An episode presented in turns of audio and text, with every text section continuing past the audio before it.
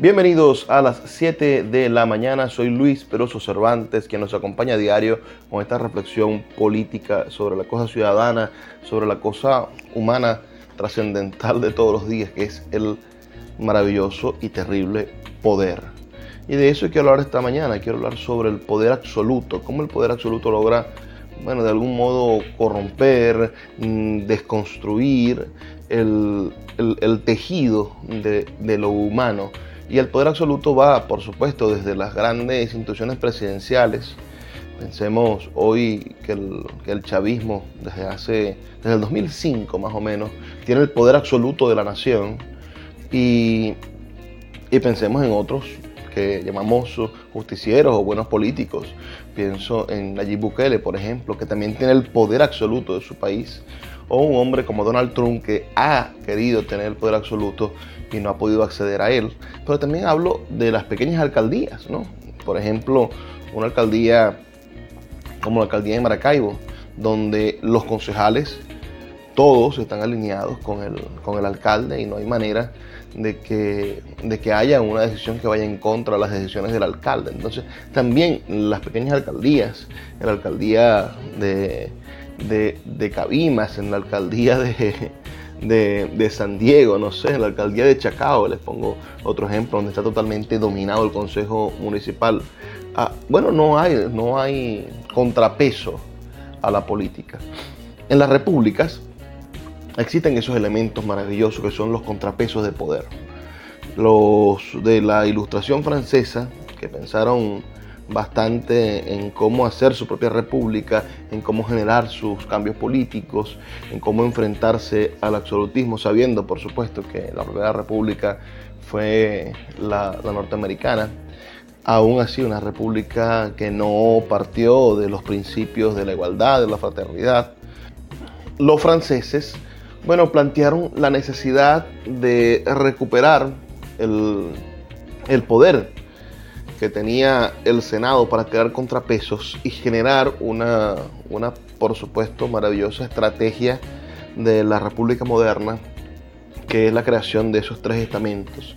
El poder ejecutivo, que lo ejercía el presidente, el, el poder judicial, que eran las cortes con los jueces, y por supuesto un poder legislativo que era el Senado, es decir, el Congreso, que de alguna u otra forma lograba ampliar la base de representación de las diferentes eh, parcelas de poder para crear contrapesos. Cada uno de estos poderes, bueno, se anulaba uno encima del otro, es decir, el, poder judicial le hacía mella a las decisiones que, pudiere, que pudiese generar en el Consejo, en el Poder Legislativo, y el Poder Legislativo bueno, perseguía las decisiones erróneas que pudiera tomar el poder, el poder ejecutivo.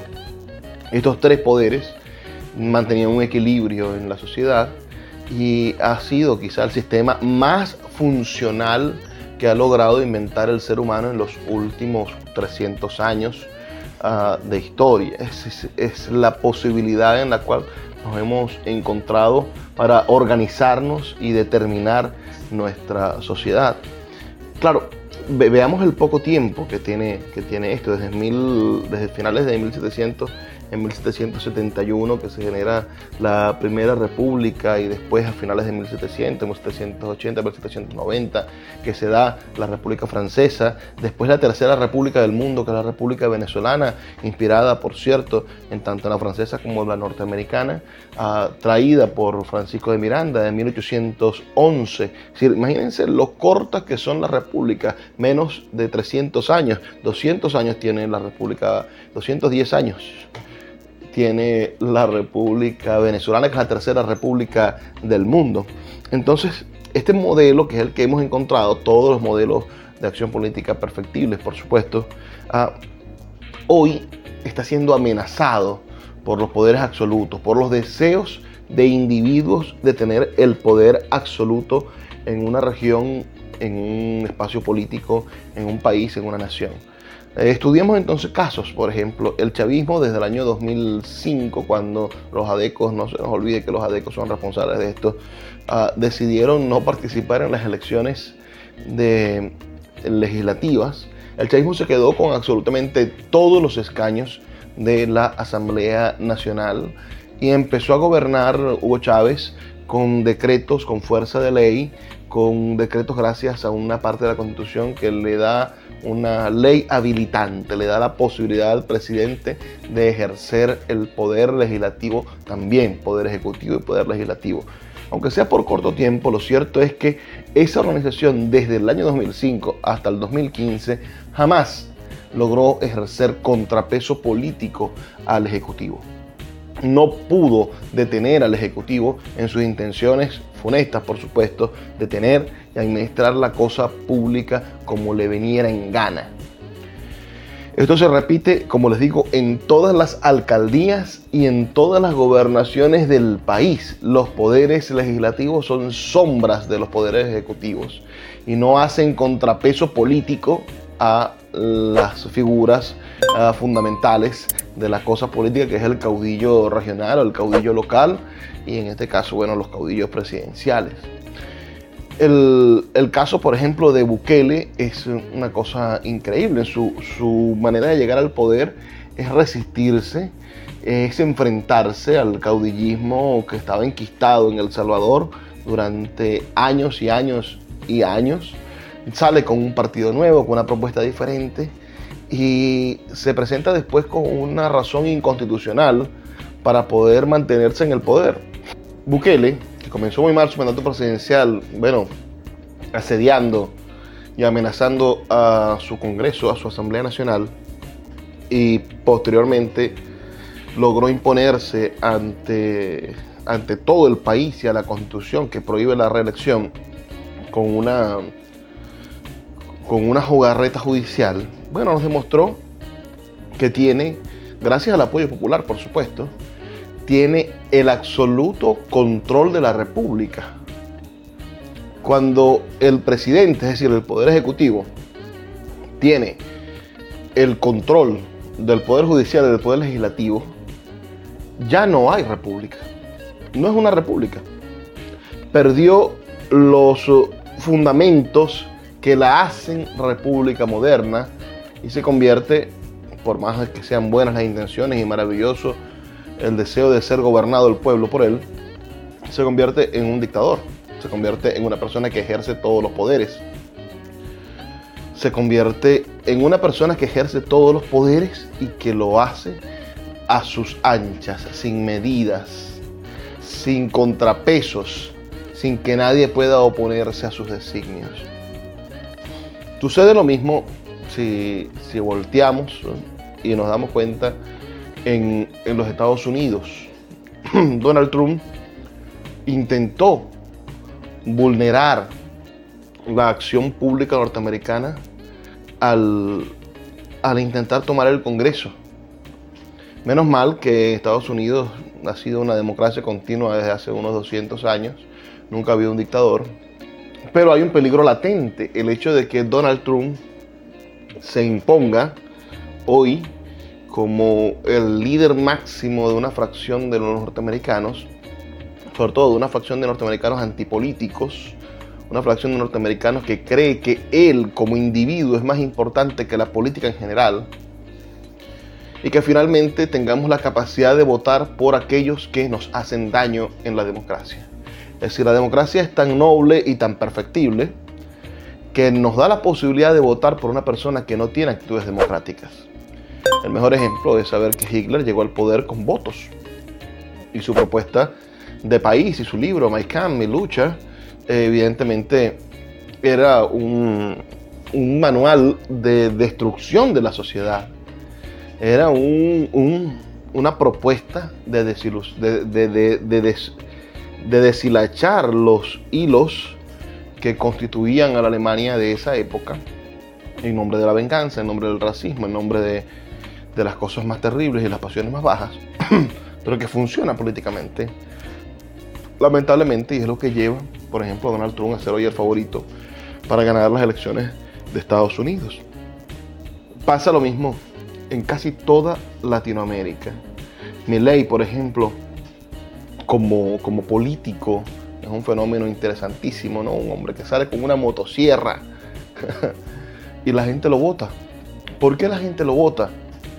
Porque estamos en un periodo de crisis de la era republicana, porque estamos en un periodo de crisis del modelo republicano y porque estamos en presencia de líderes que apuestan, que tienen como propuesta tener el poder absoluto para solucionar las cosas.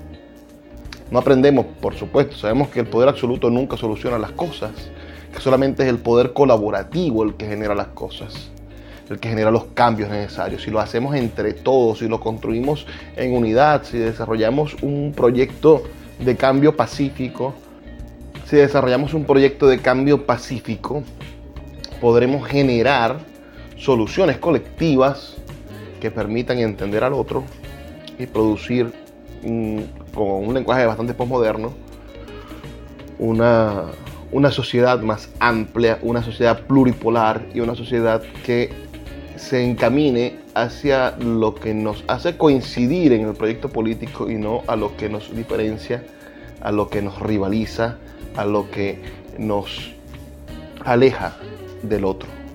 Un país debe de construirse por el lado más cercano, no por el lado más, no, por el lado más lejano. Tenemos que aprovechar los puntos angostos y construir con esos puntos angostos una amplitud, una amplitud social, eh, una amplitud mm, mental, psicológica, de identidad.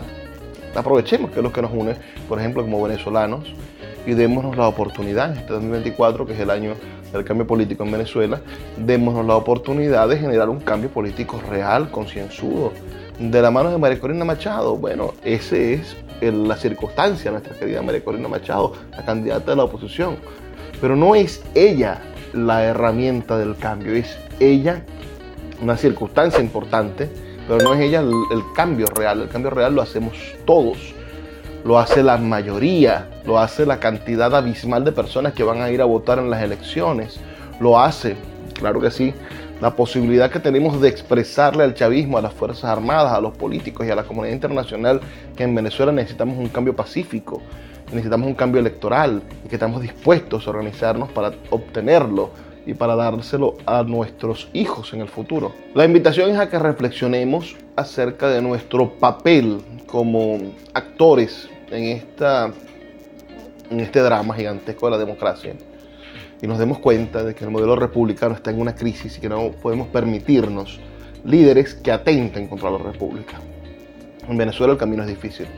Retomar las instituciones republicanas nos va a costar muchísimo, porque si tomamos el poder ejecutivo, el chavismo va a ejercer el resto de los poderes en contra del poder ejecutivo, porque los chavistas no entienden a la república como contrapeso y no entienden a la República como un trabajo colaborativo, sino que entienden a la República como una manera de poder, de poder absoluto. Entonces será el poder absoluto de cuatro poderes contra el poder de la mayoría que elija el presidente. Poco a poco nos vamos a enfrentar sin duda a un país diferente, a un país que se va a asomar al abismo de las oportunidades, donde si no sabemos volar podemos caer hasta el precipicio por elegir mal por no cimentar nuestro deseo de producir un cambio real a través de la conciencia republicana y democrática. La democracia no es ir a votar. La democracia es encontrarnos todos los días con el otro y entender que el otro existe, respetar que el otro existe y aun cuando he sido elegido por encima del otro, no eliminar al otro, sino darle su espacio para que respire y para que exista. Lo mismo pasa en las repúblicas debemos de entender que el poder, por más de que te haya sido otorgado por una mayoría, eh, siendo elegido alcalde, no te pertenece absolutamente. Hay contrapesos sociales que permiten distinguir qué es y qué no lo que debe de funcionar en torno a la acción pública. Debemos de acabar con los pequeños dictadores, los tiranuelos de la, de la actualidad y votar por demócratas y republicanos que tengan sentido de futuro y que ayuden a superar esta crisis política que recorre el mundo y que atenta contra la institución republicana. Soy Luis Peroso Cervantes y los acompaño todas las mañanas con una reflexión política a las 7 de la mañana. Por favor, déjenme sus comentarios.